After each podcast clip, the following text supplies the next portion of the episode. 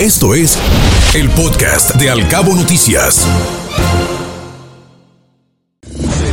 Sergio Sarmiento. Reforma.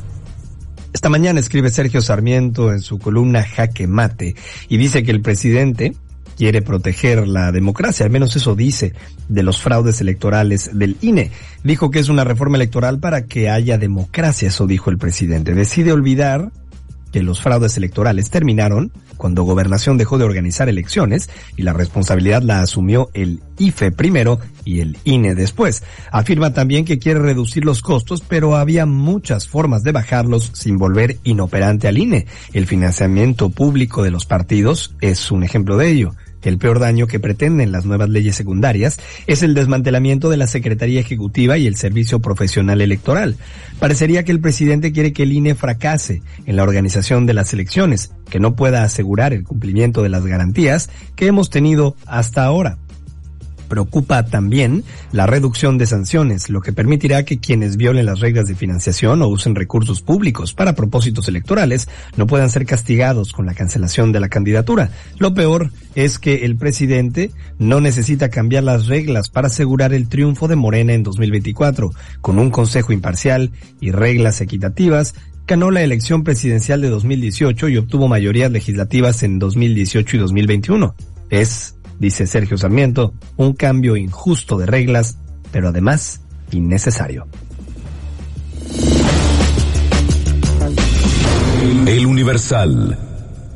Esta mañana Salvador García Soto habla de que hay de fiscales a fiscales y dice que decir, así lo menciona, decir que la justicia de los Estados Unidos es el trabajo que le tocaría a la justicia en México cuando desde el vecino país se acusa, se juzga y se logra que se declare culpables a políticos y funcionarios mexicanos involucrados con el narcotráfico, no es nada nuevo.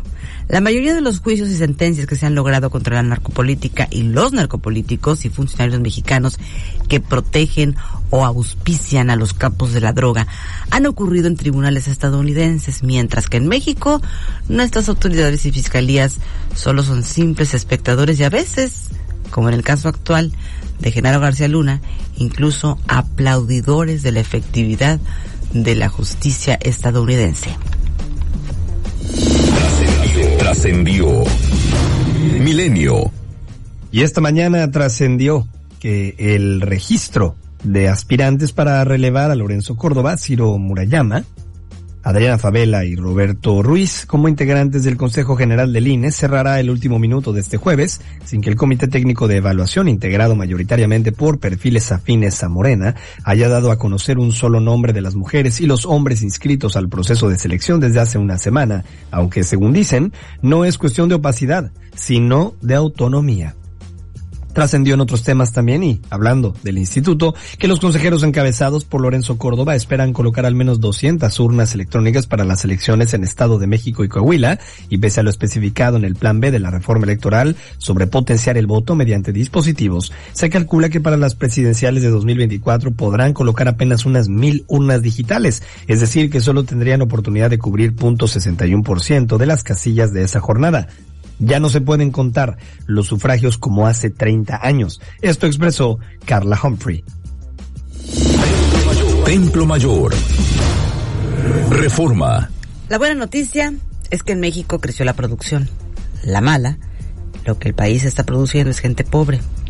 Por eso, nada bien cayó en Palacio Nacional el reciente informe del Consejo Nacional de Evaluación de la Política de Desarrollo Social.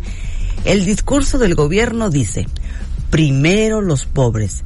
Sin embargo, el Coneval descubrió que la realidad es primero más pobres. Pues los programas sociales en tanto que tanto presume la 4T en realidad han fracasado.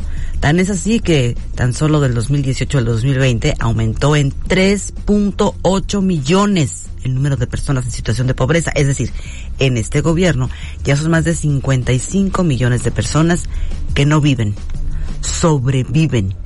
Los estados con mayor pobreza siguen siendo Chiapas, Guerrero y Oaxaca. Y el colmo es que no solo no se resuelven los problemas añejos, sino que también se está poniendo en riesgo el futuro. Resulta que salud y alimentación son las carencias que más afectan a las y los niños. Y el porcentaje de jóvenes sin servicios de salud casi se duplicó. Lo dicho. La cuarta transformación está resultando ser la gran frustración. Raimundo Riva Palacio. El financiero. Continúa el tema del juicio de Genaro García Luna y se refiere a él como el testigo del presidente. Escribe Raimundo Riva Palacio que al presidente Andrés Manuel López Obrador no le gustó la reacción en los medios de comunicación sobre el veredicto de culpabilidad del ex secretario de Seguridad Genaro García Luna y que no hubiera una condena automática del expresidente Felipe Calderón.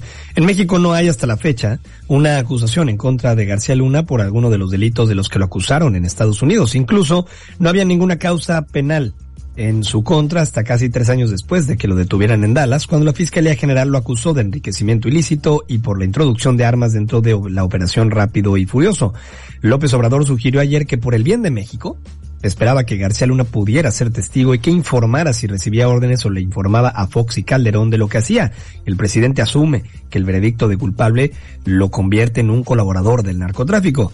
Puede incitar a García Luna a que se asuma como testigo, pero es improbable que suceda porque sería equivalente a reconocer que todo de lo que lo acusaron los criminales del cártel del Pacífico Sinaloa era verdad.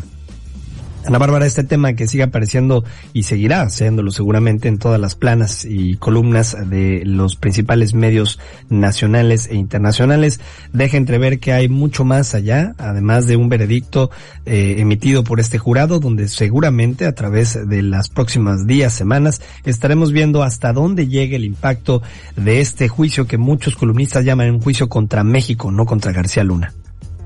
Y mañana precisamente estaremos profundizando más sobre este tema que ha dado mucho de qué hablar y que ha trascendido también las fronteras y ha aparecido en los principales medios de comunicación. Escuche Al Cabo Noticias de 7 a 9 de la mañana con la información más importante de los cabos, México y el mundo por Cabo Mil Radio 96.3. Siempre contigo.